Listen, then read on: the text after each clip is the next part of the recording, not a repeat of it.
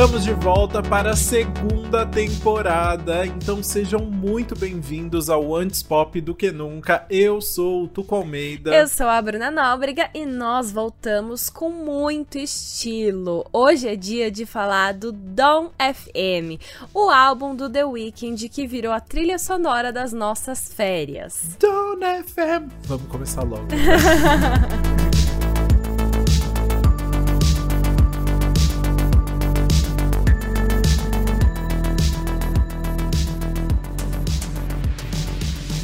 E antes de começar, a gente tem um novo pedido por aqui. Agora o Spotify lançou um sistema de avaliação de podcasts, então aproveita para já dar cinco estrelas pra gente aí. E, independente da plataforma que você está escutando, não se esquece de já seguir o podcast também, que ajuda muito na nossa divulgação, tá? Isso, e eu quero aproveitar para deixar outro aviso. Durante o episódio, a gente vai chamar muitas vezes o The Weeknd de Abel Abelzinho, né? Eu tô brincando. O Abelzinho. Abel, que é o nome de nascença dele. O Abel Maconin Tesfaye. Tesfaye? Como fala? Será? Te... Nossa, Tesfaye. Não sei. É. Ele é natural de Ontário, no Canadá, e se tornou um dos principais nomes do R&B, né? Sendo muito comparado com Michael Jackson ao longo da carreira.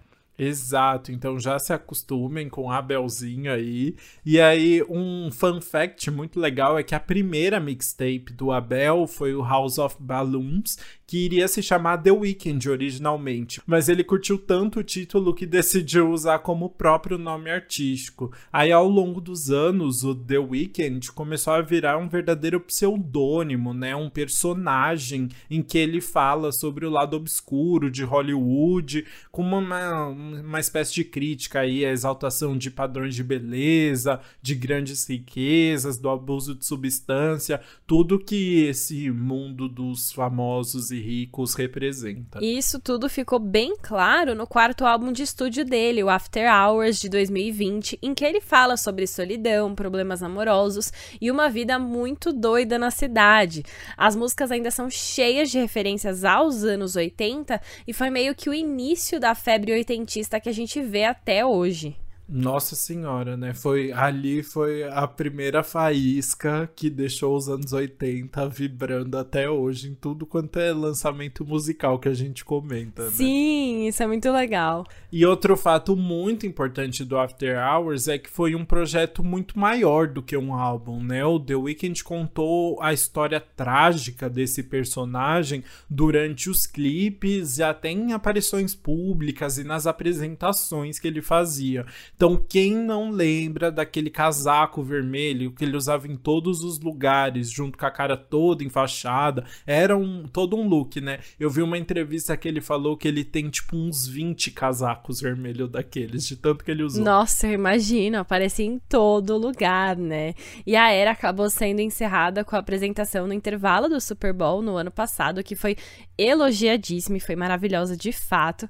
E aí parecia que a história do personagem The Weeknd também estava chegando ao fim, né? Uma vez que a gente descobre ao longo do álbum que ele tá tendo uma overdose. Inclusive, um dos maiores singles do álbum, que é Blinding Lights, fala sobre as luzes de uma ambulância que chega para socorrer ele. Pois é, né? E aí quando a gente tinha achado então que The Weeknd estava morto, I'm sorry, The Weeknd can come to the phone right now.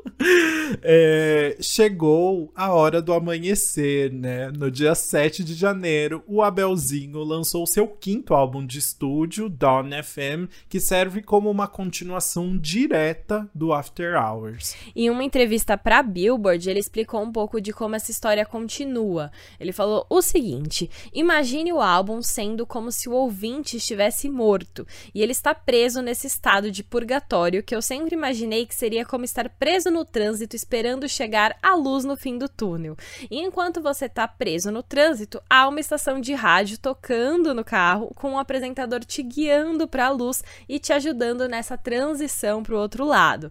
Então pode parecer comemorativo, pode parecer sombrio, como você quiser, mas é isso que The Down é para mim. Ou seja, já vai se preparando aí para todos os tipos de emoções nesse álbum, mas antes da gente falar de cada faixa, vale a pena destacar o nome de dois produtores em especial que aparecem aí. Existem várias pessoas creditadas, na verdade, nas faixas, mas só duas pessoas aparecem em quase todas as canções junto com o Abel e que também participaram do After Hours, estão aí continuaram no projeto. Sim, o primeiro deles é o Daniel Lopatin, que é mais conhecido como OPN, OPN ou 103 Point Never, que é o melhor nome do mundo, porque tem tudo a ver com o que a gente vai falar por aqui, né?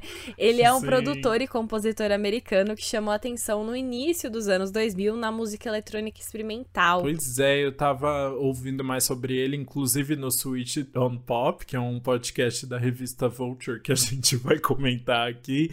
E o 103 Point Never usava várias referências de músicas que ou que já bombaram, assim, tipo, em nas décadas anteriores, ou usavam samples de umas trilhas basiquinhas, tipo música que fica tocando em shopping ou no elevador, para criar uns beats bem diferentes, com uma identidade muito própria e tentando meio que fazer umas críticas ao capitalismo ou à própria indústria do consumo, assim, ou a indústria da música. Então ele usava a musiquinha que tava tocando no shopping para falar mal do shopping, muito legal. É muito bom. Isso tem tudo a ver com a ideia do The Weeknd de se aproveitar de toda a estética oitentista, né, do mundo do consumismo, com um personagem que parece que tá sempre dentro de um cassino, para justamente refletir sobre o poder destrutivo de tudo isso. É, uma boa, foi o o Tricks com certeza ajudou bastante o The Weeknd a chegar em tudo isso, né?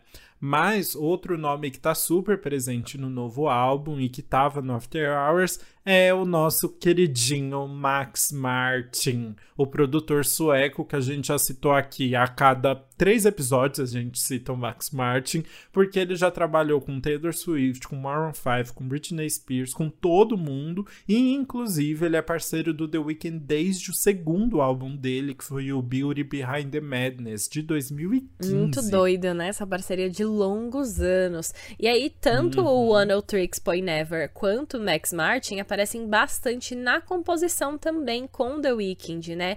Mas eles chamaram diferentes DJs e rappers para ajudarem em cada faixa. E o único nome que vale destacar aqui é o Swedish House Mafia, que é um trio sueco de DJs que bombou muito com Don't You Worry, Don't, You Worry, Child, de, de 2012. Ai, eu amo, sério. Eu fiquei ouvindo essa música hoje, meu Deus, saudades. E, inclusive, o Down FM ganhou tipo uma versão deluxe que foi chamada de Alternate World. E eu achei maravilhoso porque, assim, o multiverso chegou até no The Weeknd, né? Muito porque bom. não é mais deluxe, é Alternate World. E aí, essa nova versão ela conta com a música Moth to a Flame, que é um feat do The Weeknd com o Swedish House Mafia do ano passado. E ainda tem um remix da faixa Sacrifice que foi feito pelo trio também. Mas bora pro nosso faixa faixa, porque eu não vejo a hora de falar do feat que aparece logo na primeira música. Bora! Yeah.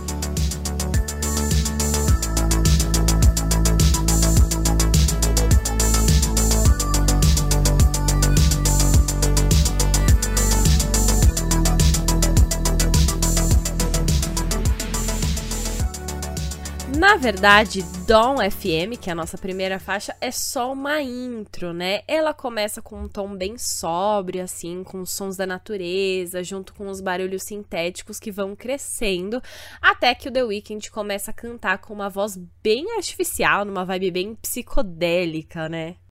É, exatamente. Aí ele já começa ali entregando tudo, sabe? Assim, mostrando sobre o que, que vai ser esse, esse álbum. Porque os primeiros versos que ele fala é: essa parte eu faço sozinho. Eu vou tomar o meu caminho, eu vou tomar o rumo do meu dessa estrada, né? O meu, o meu rumo nessa estrada. E aí é, essa parte, claramente essa parte de falar que ele vai estar tá sozinho, né? É uma clara referência à primeira música lá do After Hours, que é Alone Again, sozinho novamente, que era uma música que, em que ele tava meio que pedindo para a parceira dele ficar sem sempre com ele. Aí ele fala até dela de pedir para ela checar o pulso dele de novo e lembrar quem ele é, porque ele fala, ele fica falando que nunca mais vai conseguir ficar sozinho, né? Eu nunca vou ficar alone again. Então agora já mostra uma diferença bem clara aí do Dawn FM, né? Se no começo do After Hours ele tava atrás dessa pessoa para ficar sempre do lado dele, agora ele tem certeza que ele vai ter que tomar esse caminho completamente sozinho. Sim, muito doido isso, né? E aí tem um verso que acho que dá para sintetizar o álbum, né? Não sei se a gente pode dizer assim, mas acho que sim, que é ele fala assim: porque depois da luz está é a escuridão, é, é só escuridão. E aí ele fala porque justamente a gente tá trazendo aqui meio que. E aí, né? Essa ideia de justamente do que o The Weeknd falou sobre o purgatório, né? Depois agora é só escuridão ou a gente vai ver o amanhecer, né? Que é o dawn aí. O que, que vai vir agora? E ele canta isso tão bonito, né? Porque é o After the light is the dark is the dark all alone. Ai, é Olha, maravilhoso. você arrasou, você eu amei. Viu? É um vibrato, Nossa, né? um cantor aqui de mundo perfeito. Ai, meu Deus. Mas o eu acho que esse esse verso ele tem tanta coisa porque a primeira parte é isso, né? After the light, então, tipo, depois da luz, is the dark, depois da luz vai vir essa a, é, a escuridão, né? E aí depois ele repete, is the dark all alone, toda sozinha, né? Tipo, completamente sozinha. Então vem essa dúvida do o que que vem agora, depois dessas blinding lights, né? E, e além disso, se ela vem sozinha, se vem com a solidão, essa solidão que ele tanto teme desde o After Hours, né? Então é, é uma música que, que realmente abre caminhos, assim, para o que vai ser discutido, que é esse grande medo. Depois que você já viveu e já, to, já teve as consequências de ter essa vida regada, tipo, muito abuso de substâncias e vivendo uma vida meio descartável, assim, baseada no consumismo, o que, que vai acontecer, né? É sobre isso que, que o Down FM vai falar, né? Sim, muito interessante. E aí, agora, começa a narração de rádio, né? Como The Weeknd tinha contado, que a pessoa tá ali no carro, presa no trânsito, no túnel, tá ouvindo rádio. E o apresentador que eu falei do Fit é ninguém menos que Jim Carrey, sim, o ator.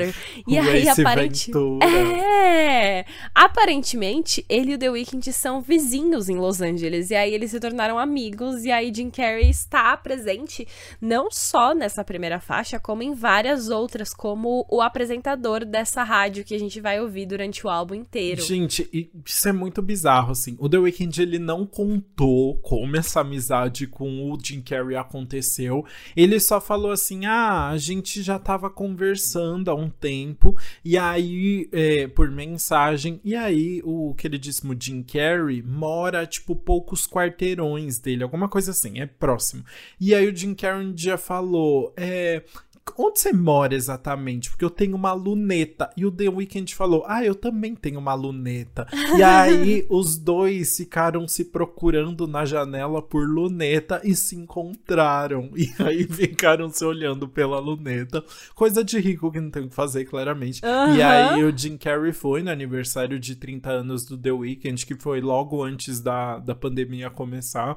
E, e, enfim, hoje são super amigos. Jim Carrey fez tweet divulgando o Dawn FM agora. Eu achei maravilhoso, sério. Nossa, é muito bom, muito bom, adorei também.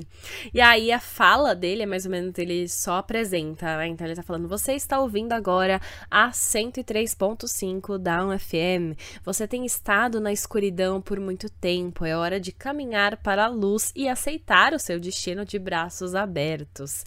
E aí tem um grande detalhe aí, né, que é na hora que o Jim fala: "Relaxe e aproveite mais uma hora livre de comerciais", uma voz distorcida meio que fala junto, liberte-se, se liberte aí. Então, realmente tem tudo a ver com o conceito do álbum. Pois é, esse se liberte, essa questão de liberdade é algo que aparece muito ao longo do, do álbum, né? E eu achei muito forte, porque é isso, né? É uma pessoa que tá presa nesse túnel, tá presa no meio do trânsito, e aí tem sempre essa, essa vontade de, de saída ali, de uma liberdade muito grande, que é meio que o contrário do que a voz do Jim Carrey traz, porque é uma voz que traz, tipo, um conforto muito grande. Tipo, só ele tá sempre falando, né? Senta ali, fica tranquilo e aproveita essa uma hora de música tranquila. E aí parece que tem alguma coisa assim tentando despertar, tentando se libertar disso, né? Então é uma. Essa. Vai criando todo esse universo misterioso, assim, que é maravilhoso, né? E é muito interessante é, essa história da rádio ser a 103.5, né? Porque, obviamente, você vê um número no meio de uma música, assim, você quer muito saber o significado uhum. daquele número, né? E aí, muitas pessoas acham que pode ser uma referência a uma rádio de Toronto, que é a 103.5 FM, que é uma rádio que, tipo, lançou vários amigos do The Weeknd e tal, do Canadá, mas muita gente tá achando, e que é o que eu acho que faz mais sentido, que é 103.5 em inglês fica 103.5, né? E aí parece muito com 103 Point Never, né? Que é o grande produtor aqui que a gente comentou do sobre que, que participa do álbum. Então acho bem possível que seja uma, uma homenagem, uma brincadeirinha ali com o One Tricks, inclusive porque o nome, obviamente o nome do One Tricks também é uma brincadeira com uma rádio, né? Mas ele se inspirou no nome de uma rádio de Boston, que era chamada Magic 106.7, que é 106.7. Então assim, as rádios FM dão dão inspiração para todo mundo botar título em coisa aí. Aprendi. Nossa, isso. sim, eu estou realmente aqui aprendi muito. E aí, agora, depois dessa lição, né, de rádios, estações, apresentações, um resumo do que a gente vai ver pela frente, a gente finalmente entra na primeira música de fato do álbum, né? A segunda uhum. faixa, que é Gasoline. Nossa, é uma música que assim, eu falei, que que, que que é isso? Eu acho que o Spotify mudou pra, pra outro álbum. Porque começa com uma voz que a gente não conhece, assim, tipo, uma voz uhum. misteriosa. Porque a voz do The Weeknd tá completamente distorcida e grossa, bem alta, assim, bem grossa. E aí eu achei muito interessante, porque eu fiquei pensando, gente, pra que ele fez isso com a própria voz, assim? Ele fica alguns versos cantando assim. E aí o, os nossos amigos podcasters do Switch on Pop, que é um podcast maravilhoso que a Bruna me apresentou e eu fiquei viciada, eles fizeram uma uma, uma comparação que eu achei interessante, então eu decidi trazer aqui, que é, eles falam que é, tanto a produção quanto a voz do The Weeknd nessa música tá muito fragmentada, mesmo quando a voz dele passa a ser normal, assim, passa a ser a que a gente conhece, ainda sempre tem uns glitchzinhos, sabe? Umas, umas fragmentaçõezinhas. E é muito meio que. tá muito meio que desassociado, meio a voz da produção, de quem é o The Weeknd. E eles compararam com a, a dissociação que uma pessoa que tá saindo de uma overdose sentiria, assim, que ainda tá meio que acordando e não tá entendendo onde tá, a memória meio fragmentada, não sabe muito bem o que é, que é real, tá completamente completamente perdido, fora de lugar. E é isso, é essa sensação que o The Weeknd causa na gente, né? A gente fica completamente perdido naquele momento, a gente não sabe mais quem tá cantando, que música é essa, que estilo é isso, tá tudo meio meio no ar, assim. Então, é, Gasoline realmente já começa assim, tirando o nosso chão, né? Uhum, nossa, eu tive a mesma sensação. Eu fiquei, ué, essa música é feat? Quem que é isso? Uhum. Não tô uhum. entendendo. Exato. E aí, a faixa, né, nessa música, o The Weeknd vai descrevendo um amor que meio que o consome completamente.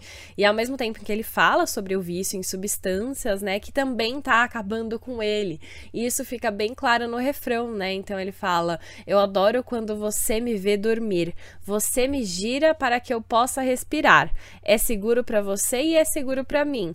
E eu sei que você não vai me deixar ou de que é né, sofrer uma overdose.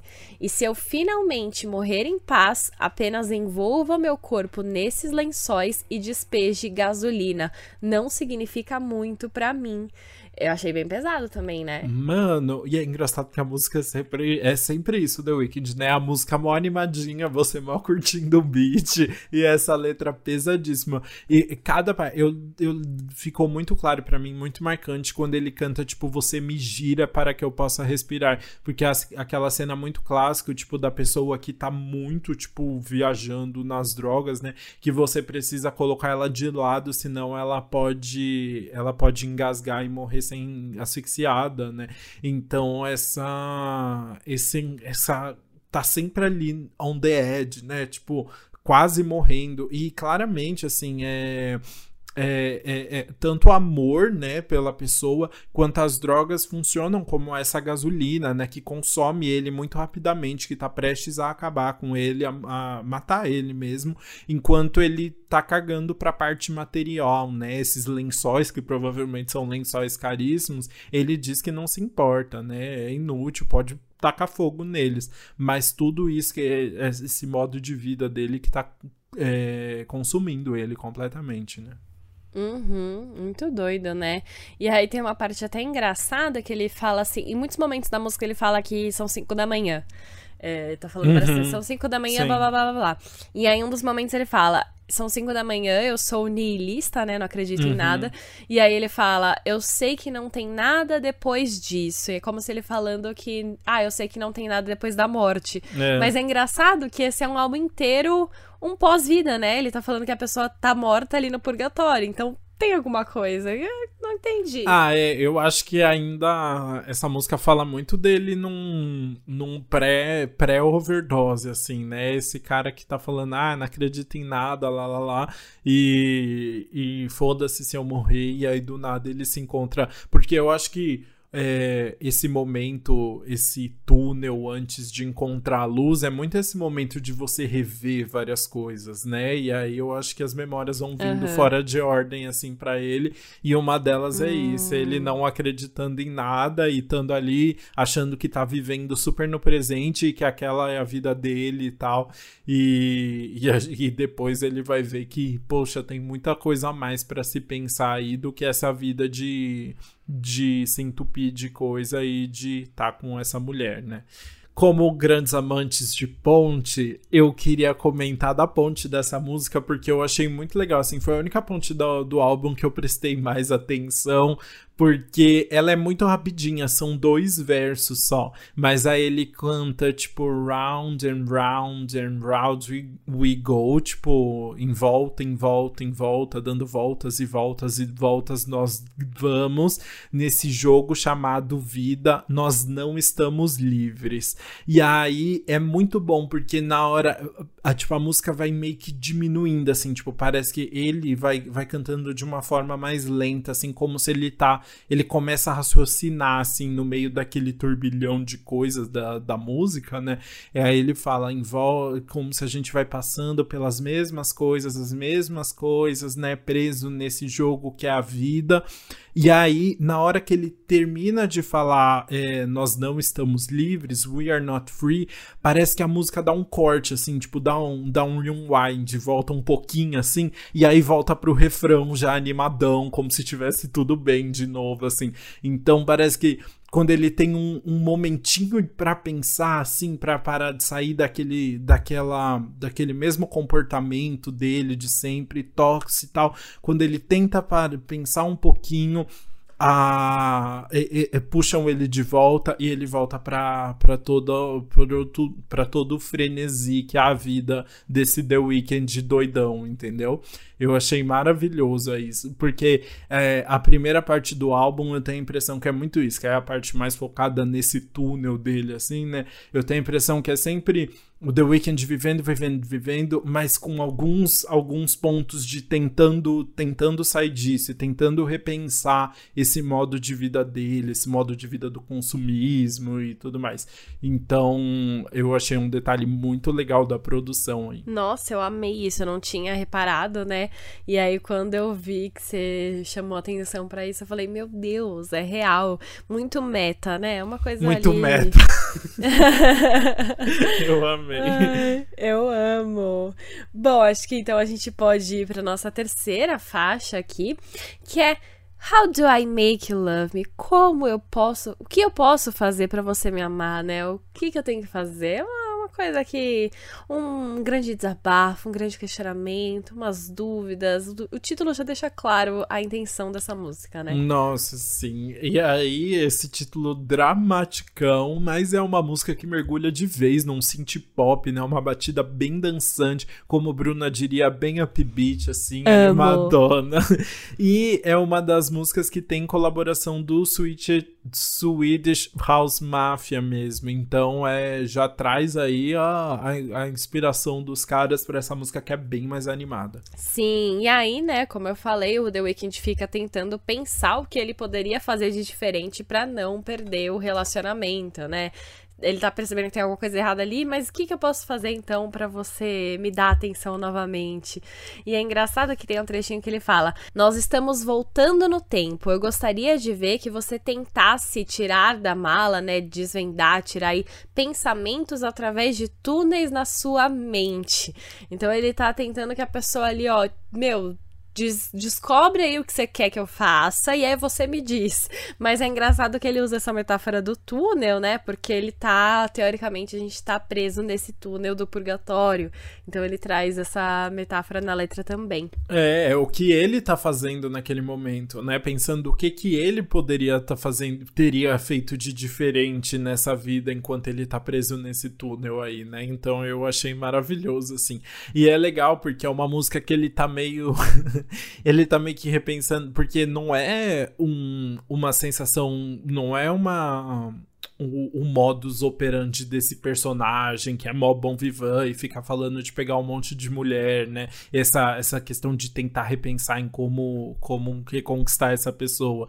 E aí, tanto é que ele canta uma parte, tipo, é, isso não é nada usual, ficar procurando por aprovação, suplicando por isso desesperadamente, né? Então, assim, ele tá realmente desesperado e ele sabe que isso não é nada normal pro estilo de vida dele, né? Exato, é muito bom. E aí, essa é uma música muito interessante porque ela tem ali a sua é, estrutura e ela meio que acaba, mas não acaba. Ela fica por um minuto só com os instrumentais e uma respiração ofegante.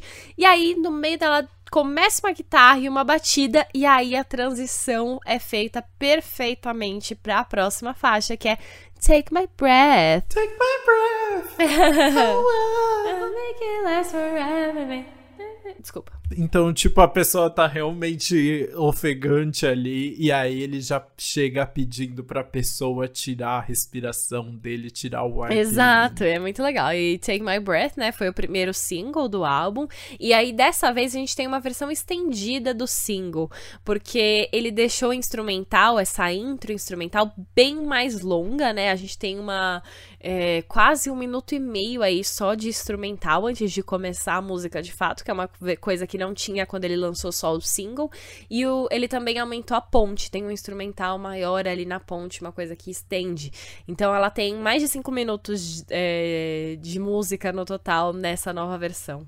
Exato, né? E aí a música a gente já conhecia, né? Já a, a letra já se aproxima um pouco até da, das letras do After Hours, assim, né? É mais uma música sobre ele falando sobre se jogar em um relacionamento que tá meio que consumindo as duas pessoas, tá matando os dois, né? Ele começa logo, os primeiros versos são Eu vi o fogo nos seus olhos. E aí, esse In Your Eyes, né? É um, o título de uma música do After Hours, inclusive, em que ele fala: Nos seus olhos eu vi que há algo pegando fogo dentro de você, né?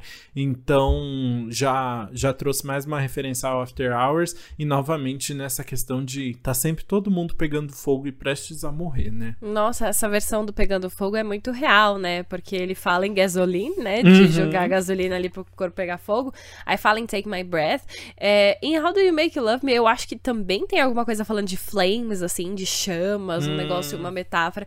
É muito doido que, pelo menos nas primeiras músicas, ele traz muito o fogo de alguma maneira, sabe? Essa coisa queimando. Achei muito interessante. Olha, isso. interessante. Você sabe, ah, eu já vou adiantar então, porque era algo que eu não tinha pensado. É, eu tenho alguma música, eu acho que é Nossa, não vou lembrar em que música que é agora. Talvez seja Here We Go Again. Não sei. Que ele fala sobre, tipo, eu nasci numa cidade em que o inverno é muito longo e eu sou feito de gelo. Minhas veias são feitas de gelo, alguma Hum. coisa assim. Então ele, ele faz essa brincadeira depois. é, em, umas duas músicas ele faz até é, dessa questão do gelo. E ela, é, ele usa às vezes o, o gelo como é, um sinônimo para diamante, para representar o luxo e tal, mas também para ele ter, tipo, es- é, escondido os próprios sentimentos, ter criado, tipo, essa armadura, assim, para conseguir viver. Então tem essa, essa dualidade entre o fogo que consome e o gelo que petrifica tudo e deixa ele o The Weeknd. Nossa, muito bom, adorei isso, viu? Que doido. Uhum, E aí, sobre a letra, né? Ele fala: ela ama ficar no, à beira do precipício, a fantasia dela é ok comigo. E aí, do nada, ela diz: é, tire a minha respiração, né? Tire o meu fôlego e faça isso durar para sempre. O famoso credo, que delícia. Gente, assim, tá tudo Eu amo. errado, mas nossa, então que delícia The Weeknd. ah, eu amei essa definição. Muito obrigada Não. por isso. e tem uma parte bem, bem sexyzinha, assim, mas que ao mesmo tempo é trágica, porque dá pra ver que, tipo, é um relacionamento que só ajuda a piorar, sabe? Que só, só contribui pra toda a dependência. O, o Abel já falou, né? Ele também teve, tipo. Conviveu ali com abuso de substâncias. Hoje ele é adepto do tal do sober light, sober lit, sei lá, que tipo ele não, não só bebe de vez em quando, não bebe muito, não e ele gosta Ah, de igual a Demi. maconha, mas ele não usa nenhuma outra droga, igual a Demi é, porque ele sabe que não faz muito bem pra ele, mas ele já teve essa dificuldade. E aí isso isso com certeza foi uma grande inspiração pra esse personagem The Weeknd, né? Mas aí tem uma parte da música que ele fala: "Você me empurra para perto, sinto o calor entre as suas pernas. Você é você é muito nova para acabar com a sua vida. Garota, eu não quero ser a pessoa que paga o preço por isso, né? Então ele tá ali, tipo, ela tá acabando com ele também, né? E os dois estão se acabando junto. É uma coisa horrível. Exato, não, sim. E é, é até engraçado porque ele chega a falar assim: você está oferecendo a si mesma como sacrifício. Então ele chega a deixar claro isso, né? Que ela tá ali, que meu, você é muito nova pra morrer, não quero ser a pessoa responsável por isso. E mas você tá aí se oferecendo e aí o que que eu faço, né? E é engraçado que já linka direto com a próxima faixa, que é justamente Sacrifice, sacrifício, né? E foi a faixa que The Weeknd escolheu pra ser o segundo single do álbum. Eu achei muito engraçado que foi seguidinho, tipo, Take My Breath foi o primeiro single e aí Sacrifice já foi o segundo single. Muito bom, né? Ele quis manter. Porque as músicas, a- até a, a batidinha das músicas se conectam ali, né? Então eu achei legal, assim, ele, ele já mostrar que isso viria durante o álbum aí.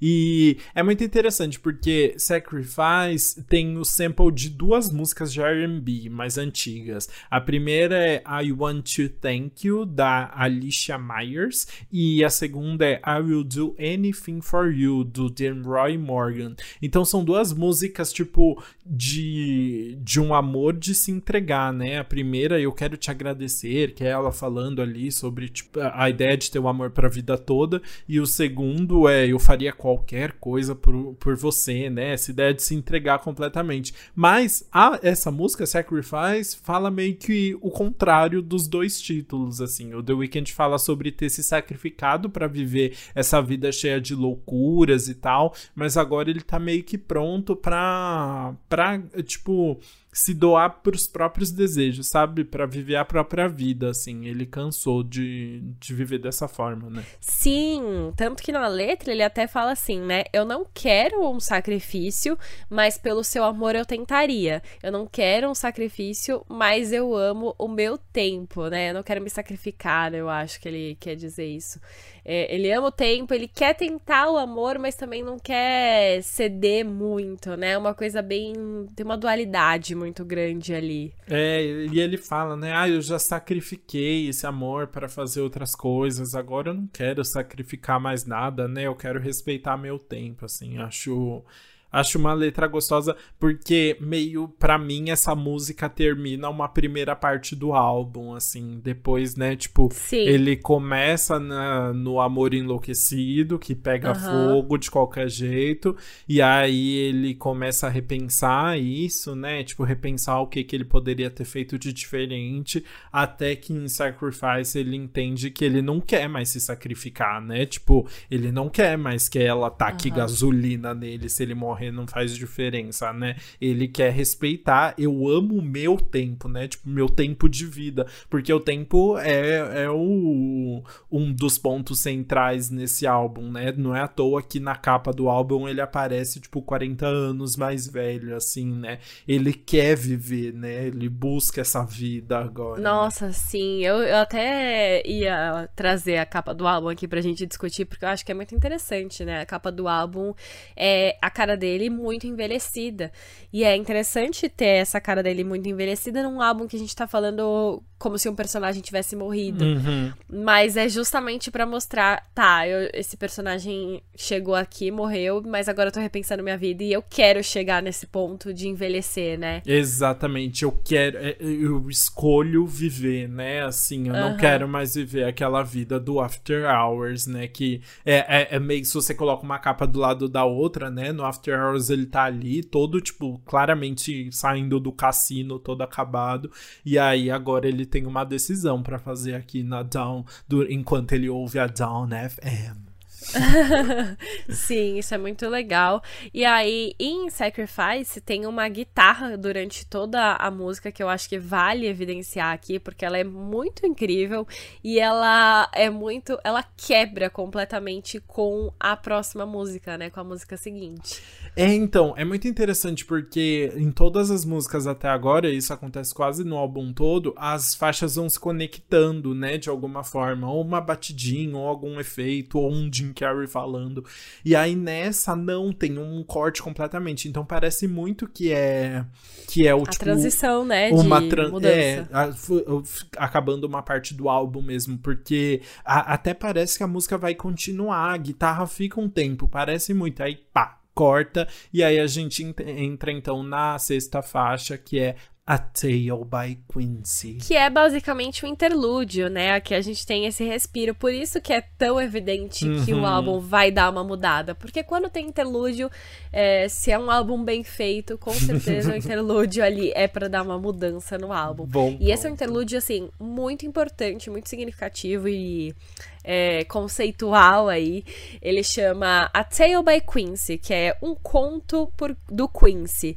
E ele é, de fato, contado pelo Quincy Jones, que é um produtor e músico americano que hoje tem 88 anos. E ele é um dos principais nomes da música americana e produziu apenas Frank Sinatra, Aretha Franklin e principalmente Michael Jackson, que é o grande ícone do Abel. Nossa, é, o Quincy Jones teve uma história muito longa com Michael Jackson, produziu todos os grandes hits do Michael, então é, com certeza é um dos grandes ícones do Abel também, então é muito louco, né? Ele, ele aparecer agora num álbum dele. Imagina como ficou a cabeça de The Weeknd ouvindo Quincy Jones em seu álbum, né? Não, demais. E aí, nessa música, o Quincy conta, né, sobre como a falta de estrutura na infância fez com ele fez com que ele não conseguisse cuidar bem dos filhos e das mulheres da vida dele. E aí funciona meio que como um presságio do que acontece com o personagem do The Weeknd. E aí justamente vem, né? Não é à toa que ele tá velho na capa, ele tá contando como foi o passado dele, ele é onde ele quer chegar agora. Exato. O, o Quincy, o relato do Quincy é como se, tipo, ele fosse um The Weeknd velho, assim, né, mesmo, assim. Tipo, é um... É um... relato muito cheio de ressentimento, né?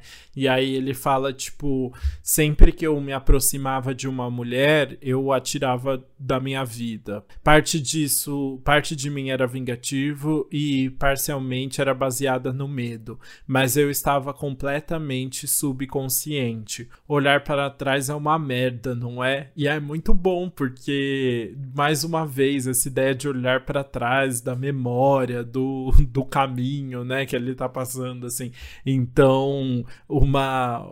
Se, se a gente tava achando que olhar para trás era algo mais tranquilo, assim, né, algo que ia acontecer calmamente junto com a, a rádio do Jim Carrey, o Quincy Jones vai mostrar que, putz, pode ser muito doloroso, pode ser muito difícil, né? Sim. Inclusive porque o The Weeknd se inspira em diversas vertentes aí da música eletrônica que refletem sobre o que é a memória, o, porque o, que, que é a memória, senão quem conta essa memória, do fato da nossa memória ser tipo uma história que a gente conta pra gente mesmo, sobre o que a gente viveu. Então existe todo uma, um pensamento aí sobre o que é o nosso passado e o que, que ele representa na nossa vida hoje, né? Porque é isso, é o Quincy Jones falando sobre como um passado, tipo algo que ele viveu na infância ali, tá afetando o que ele tá vivendo hoje, né? Então, e isso foi muito explorado em algumas vertentes da música eletrônica, inclusive pelo One O Tricks.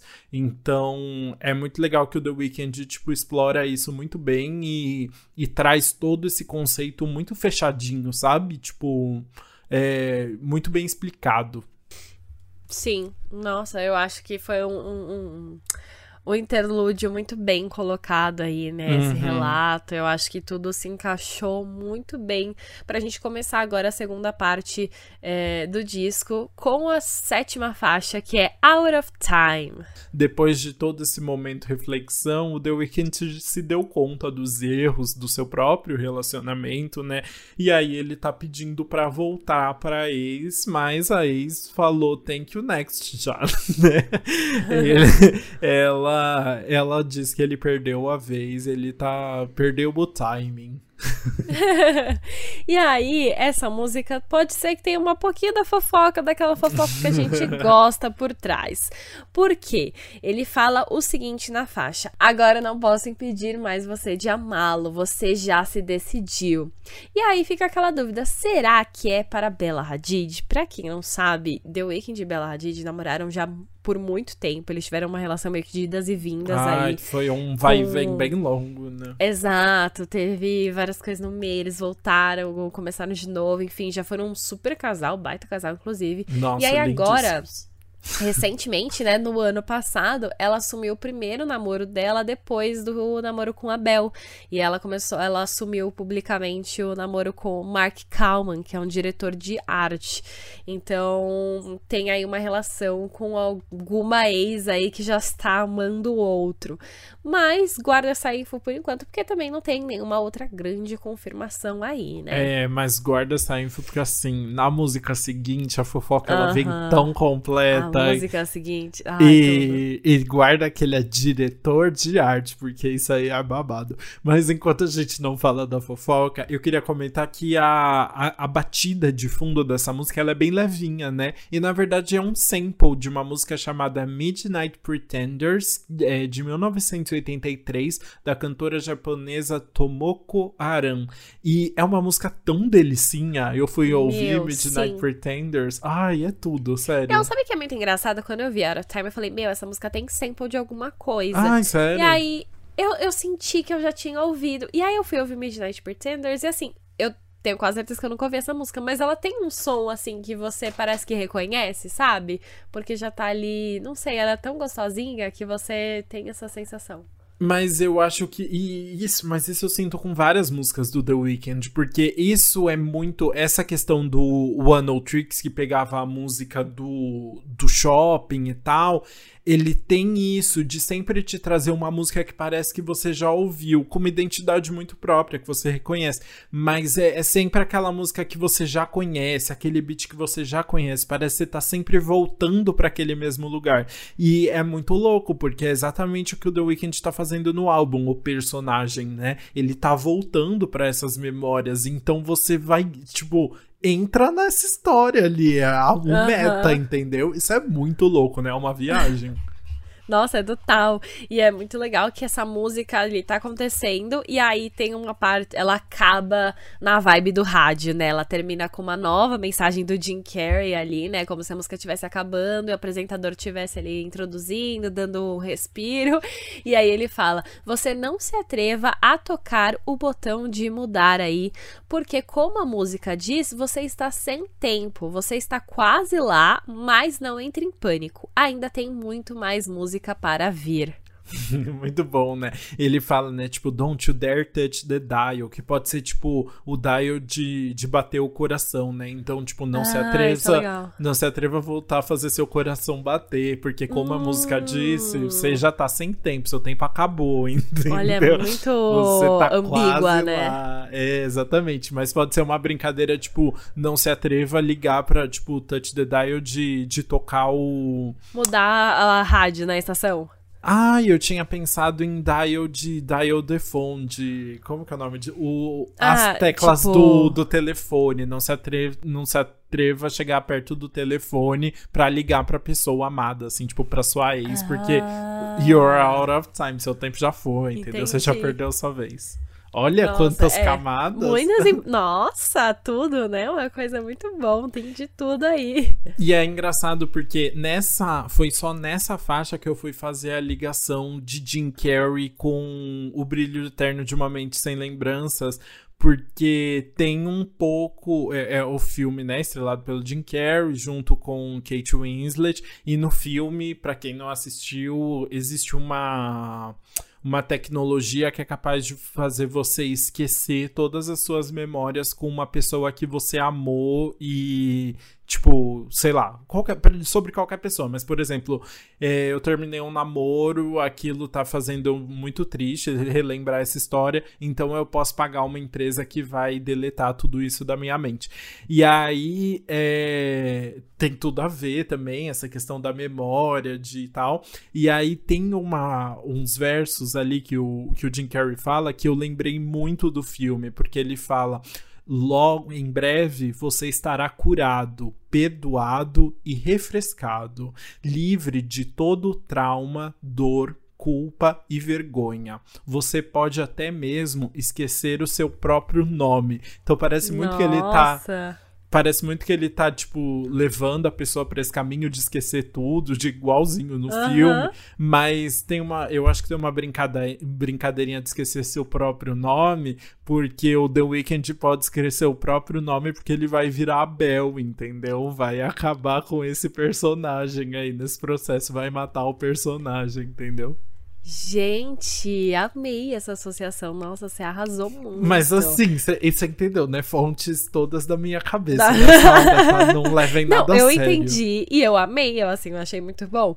Mas você quer, quer referência? Alguém aqui pediu referência? Alguém ah, pediu cadê? aqui associações? Cadê? Alguém pediu letra cheia de coisa boa? Então bora pra oitava faixa, que Ai, aqui vamos. vamos nós de novo, né? Here we go again. Gente, essa música é a fofoca em formato de música música, é.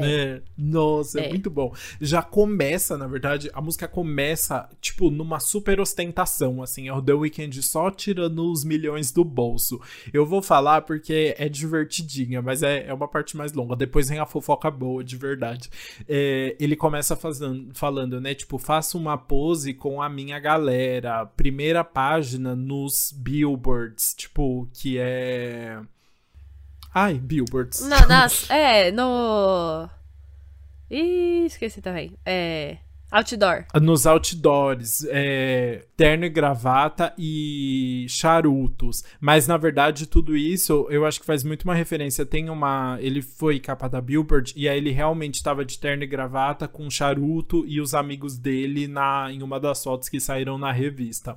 Aí depois ele falam, tipo, shots de Macallan, que é um whisky chique, até o. Até queimar Nossa, a garganta. garganta queimar. É, o, nós ainda estamos celebrando o Super Bowl. O nosso catálogo tá parecendo legendário. Tipo, o catálogo de música deles tá babadeiro, né? Anel congelado como se fosse fevereiro. Congelado porque tá, tipo, cheio de cristais, tipo, de gelo, que é tipo cristais de diamante, ó. E o gelo pra diamante. Porque aparentemente, quando quem ganha o Super Bowl ganha um anel cheio de diamantes. Tem uma história aí. Então aí. É, eu acho que sim. E aí, então, toda uma referência ao fato dele tá, ter feito o Super Bowl, que foi o maior sucesso. Ele arrasou mesmo e mostrou que, tipo, tinha arrasado. E aí depois ele fala, tipo, XO, tipo, XO, essa é uma mercenária, fazendo um quarto de bilhão por ano, não sei o que lá. A XO é uma. É uma label. Como que fala label em português? Aí, gravadora. É uma gravadora. É porque não fala gravadora, tem outro nome, né? Ah, é tipo. Um selo. Um selo. É um selo, enfim, uma gravadora que o The Weeknd criou com os amigos dele lá no Canadá. Então é ele só ostentando. Tô na capa da Billboard com os meus amigos, fiz um Super Bowl maravilhoso. O a, meu catálogo de músicas tá incrível e ainda tô fazendo um monte de bilhão só com a minha nova gravadora. Ou só seja, faltou colocar ali chupa Grammy no final, né? Chupa Grammy. Mas vamos falar falar de fofoca pesada Vamos. agora, porque assim, Vamos. veio shade atrás de shade nessa música. É, o negócio é direto mesmo. Então ele já se começar... colocou, é, ele já se colocou lá em cima, né? Tipo, mostrou como ele tá ganhando um monte de dinheiro e só fazendo coisa incrível. Agora Exato. chegou a hora a... da fofoca. Agora ele vai falar o quê? Das ex deles. É, é sobre isso. ele então ele começa, ele começa falando assim: "Eu costumava cantar em lofts, mas agora a gente está navegando em um iate. A gente está limpos. Você disse que queria fazer o seu namorado é, se, deixar seu namorado ciumento com algumas fotos. E aí você não esperava é, se apaixonar por mim depois que você conseguiu este pinto." Direto assim. Eu amei este pinto. Muito fofo. É, eu não sabia. Este pênis. Ai, mano. Mas aí, vamos falar agora sobre a fofoca por trás dessa música, né? Além de Bella Hadid, The Weeknd já namorou publicamente ninguém mais, ninguém menos que Selena Gomez. Sim. E assim, Selena foi uma pessoa que mexeu muito com o coração dele, porque é, eles estavam namorando, super fofos, postando várias fotos. É, inclusive, tem fotos deles é, pegando, se beijando dentro de um iate, né? E aí aqui ele fala justamente de um iate. E, mas assim, eles viajaram juntos, foram pra Itália. Ela veio pro Brasil com ele quando ele veio pro Lollapalooza, sabe? Que surto, é verdade, ela veio pro Não, é, era tipo uma coisa apaixonada. E aí o que aconteceu? Justin Bieber voltou a dar bola pra ela. Ela terminou com a Bel e voltou pro Justin. Foi bem nessa época. E aí a Bel lançou EP com várias músicas, a Bel ficou né? Puto da ele vida, contou. Ele contou que ele chegou a considerar doar o rim dele para ela na época que ela fez é o transplante.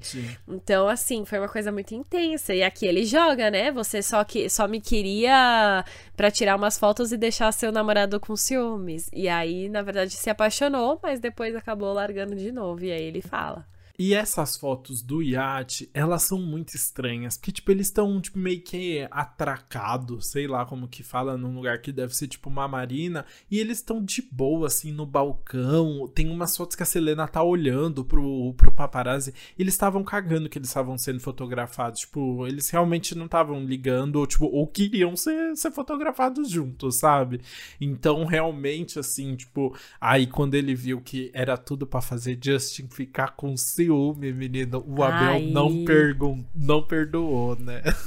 Não perdoou, mas ah, eu achava eles muito fofinhos, assim, triste por isso.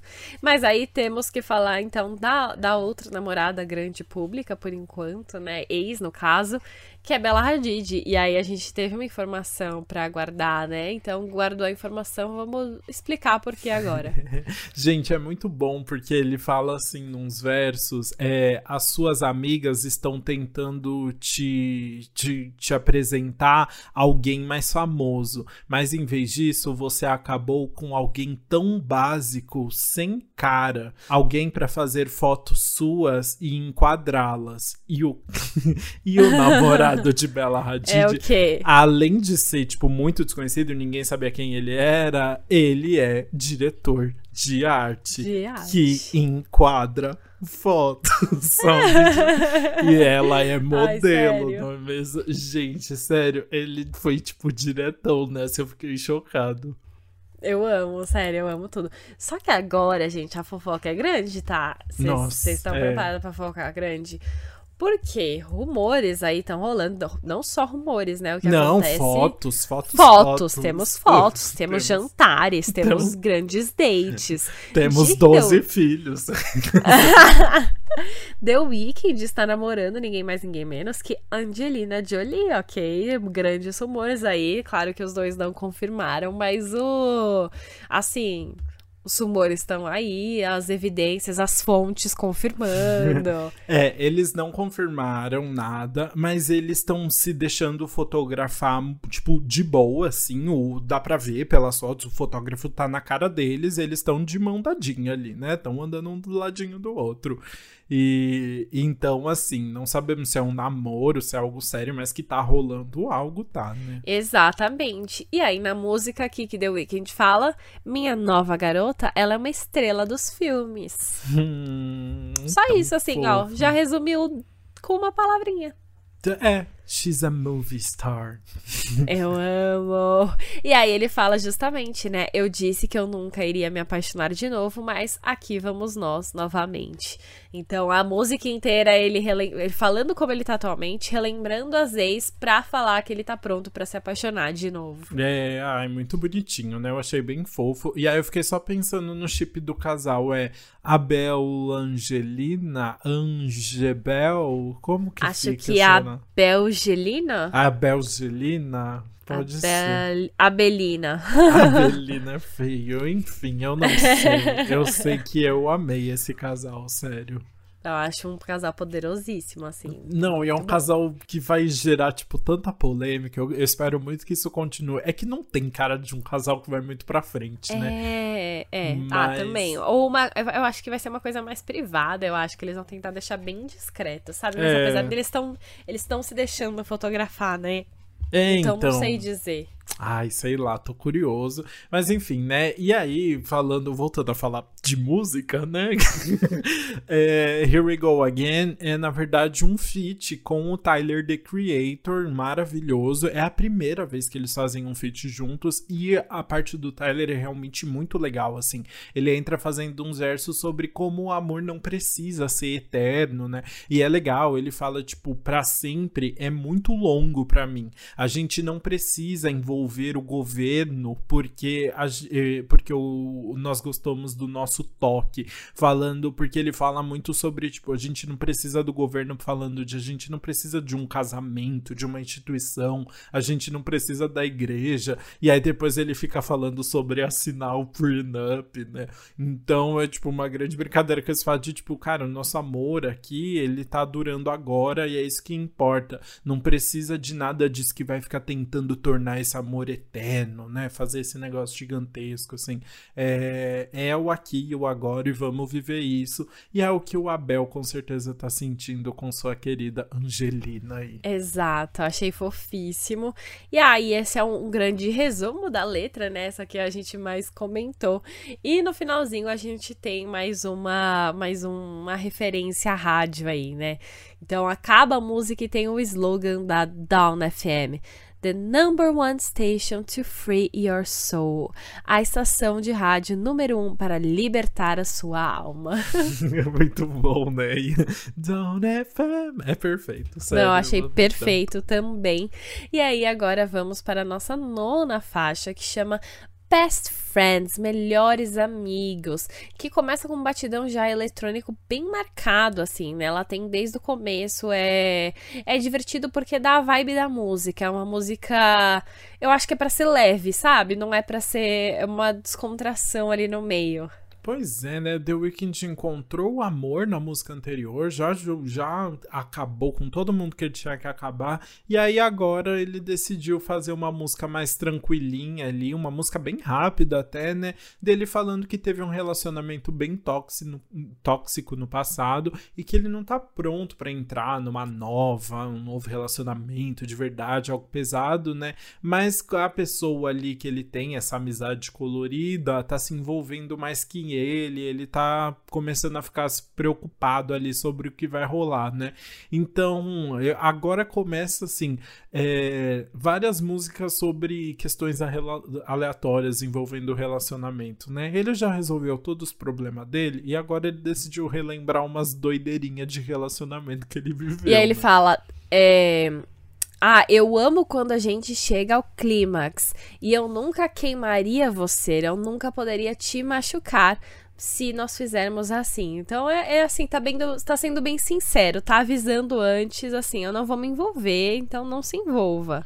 Exato, né? Tá, tá nessa busca aí, mas avisando que, ó, ainda não tô pronto, não estou curado, né? Então não consigo entregar mais que isso. Uhum. E aí. essa, essa, música, a gente. Eu amo quando a gente chega na música que os dois não, não tem nada a acrescentar. Ai, mas para mim é essa e a próxima, já que eu já vou puxar, então, que não tem mais muito o que falar, que é Is There Someone Else? Ponto de interrogação. Mais uma música bem rapidinha que o The Weeknd tá desconfiado de uma traição. Mas assim, para mim, o título da música já diz tudo. A letra nem acrescenta nada. É só ele se perguntando: tem mais alguém aí nessa história. É, exato, ele fala a letra assim, né? Eu preciso saber se você está machucando ele ou se está me machucando. Se não é com você, eu não quero estar com ninguém. E aí, tem alguém mais ou não? Ele tá aí se, se perguntando mesmo, andando a real. Eu acho que é muito interessante também dessas duas faixas, né? Que a primeira ele tá falando, ó, não vou me envolver. Mas aqui na segunda ele já tá muito envolvido e, inclusive, se tiver outra pessoa, ele não quer se envolver, né? É, é tipo. Exatamente. Na, na outra ele tá a pessoa assim, desapegada, e aqui ele tá 100% a pessoa apegada. Ai, mas é, cada hora uma sensação, né? Esse Abel. Mas é. E, tipo, existe existem várias relações dessa música com músicas anteriores, assim, tipo, ele já. É um, são temáticas que ele já falou outras vezes também. Inclusive, metade das músicas da Selena envolvem esses dois temas, né? Tipo, começamos a ficar, mas não esperava virar nada sério, e depois, tipo, hum, e aí, que que tá. Yo, Selena, what's up? what's good? mas, enfim, né? É, o, que, o que eu queria comentar sobre Is There Someone Else é que fica uma voz vozinha de fundo bem aguda, você percebeu? É a própria voz do The Weeknd mesmo, que tá bem agudinha, uhum. assim, que fica choramingando, assim, durante vários momentos da música, e ele fica falando, tipo, ai, não me deixe sozinho, não me deixe, eu não quero ficar sozinho, alguma coisa assim, Tadinho. assim, enquanto ele tá cantando ali. Ai, gente, muito bom. Mas é engraçado porque essa música tá ali, né, se lamentando, tem a voz dele no fundo, choramingando, mas ela termina com um, um sintetizador bem animado, na verdade, né? Porque ela já faz a conexão direta com Starry Eyes, que é mais ou menos um outro interlúdio, porque o The Weeknd fica quase que falando só, né, enquanto toca uma música psicodélica. Mas assim, pensando nos outros interlúdios, ela é um pouquinho mais música. Mas também, assim, não sei classificar. Mas eu acho que ela é um pouco mais música, porque eu acho que interlúdio é mais a, segu a décima segunda. O que, que, você acha? É, mas é, é, que eu achei engraçado que Starry Eyes já, ele, já sai um pouco, já é uma música que já não tem forma, não tem verso, refrão, é ponte, nada disso, assim, é uma música diretona, tem, tem momentos que ele tá falando mesmo, assim, então é interessante como é uma música que fica ali no meio, porque depois realmente vai vir um interlúdiozão de verdade, mas é um momento que não, não é uma música tradicional zona, e, e é uma música, mas eu achei a letra muito, muito bonita, é quase um poema, uhum, assim, né, sim. porque ele tá falando nessa música que ele tá pronto para encontrar o que seria, que seria a mulher dos sonhos dele, né? A mulher que ele fala que só encontrou nos sonhos, na infância e tal. E que parece que foi uma pessoa que foi muito machucada durante a vida também, mas que agora ele só vai ser feliz se ele estiver junto com ela, tipo, por inteiro, né? Uhum. É, ele fala que é uma pessoa que tem traumas, né? Então ele fala: é, Eu posso ficar aqui até que você esteja completa. Você não foi tocada por um homem muito tempo, porque a última vez foi muito forte. E aí ele fala: Eu prometo que eu me sinto pior. Porque naquela época eu era uma pessoa super otimista, né? Com, que tinha os olhos brilhantes, mas agora eu sou cínico. É, baby, por favor, me quebre, né? Me chute no rabo. Mentira, não sei como traduzir. É, tipo, me, me, me, chuta pra fora, né? Mas me é. Chuta pra fora. Starry eyes tem dois significados aí, né? Pode ser tanto de tipo de olhos é, que estão encarando, né? Então ele fala, I was starry-eyed, tipo, eu fui encarado nos olhos por muito tempo, falando dessa questão de viver com a fama, de muitas pessoas encarando ele e como isso transformou ele em uma pessoa cínica, né? Mas ao mesmo tempo, starry eyes parece muito com tipo starry eyes, né? Tipo de estrela nos olhos, de estar tá com os olhos, os olhos brilhando, com muita vontade é, de viver. Eu, eu tinha pensado nisso. É, tipo de starry eyes. Então tem esses, esses dois lados de, de, de ser muito observado, mas de, em contraste com essa inocência dos olhos brilhando e de com, ter muita energia ainda, né? Sim, exato. Eu, eu penso no Starry é, nesse sentido de ter os olhos brilhando e ter perdido, e ter perdido isso, porque ele fala, naquela época eu tinha esses olhos brilhantes, é mas agora eu sou cínico. Então eu acho que é, mostra esse contraste, sabe? Mas eu gosto das duas também. Tipo, os olhos que encaram faz também bastante sentido. Uhum. A gente agora vai pra nossa décima segunda faixa, que é uma que parece um pouco mais interlúdio, né? Porque ela é mais. Eu não sei, é uma coisa muito intenso e diferente que rola nessa faixa, que chama Every Angel is Terrifying. Todo anjo é aterrorizante. Nossa, é. Essa faixa é uma loucura, porque ela é meio que tem duas partes primeiro, no, tipo, logo nos primeiros instantes, assim, são uns sintetizadores que parecem, tipo, filme de terror, assim, uma loucura tocando, aquele negócio meio assustador. E aí começa, na verdade, um relato do The Weeknd, né? Ele começa a falar com uma voz meio que tipo de microfonizão, assim como se ele estivesse num lugar aberto. Eu fiquei muito com a impressão que ele tava tipo num sarau, porque você ouve umas vozes ao fundo e ele começa a declamar um poema. Ao mesmo tempo, é, enquanto ele declama o poema, começa um coro de igreja de fundo, então parece que ele tá dando um testemunho, mas parece muito o tipo um sarau mesmo, porque as pessoas aplaudem no final e tal. E aí é um poema bem curtinho que ele fala, né? Quem, se eu gritasse, me ouviria entre a ordem dos anjos? Mesmo se eles me pressionassem contra o seu coração, eu seria consumido, pois a beleza é o terror que suportamos enquanto esperamos e nos perguntamos, somos aniquilados. Todo anjo é aterrorizante. Pesadíssimo, assim, tipo, ele está desesperado, uhum. consumido por esse amor, né? Então é bem bonito. Sim. Nossa, e é uma música que é construída bem diferente, né? Então tem essa parte. E aí, você falou que no começo tem uns sintetizadores que parecem de filme de terror.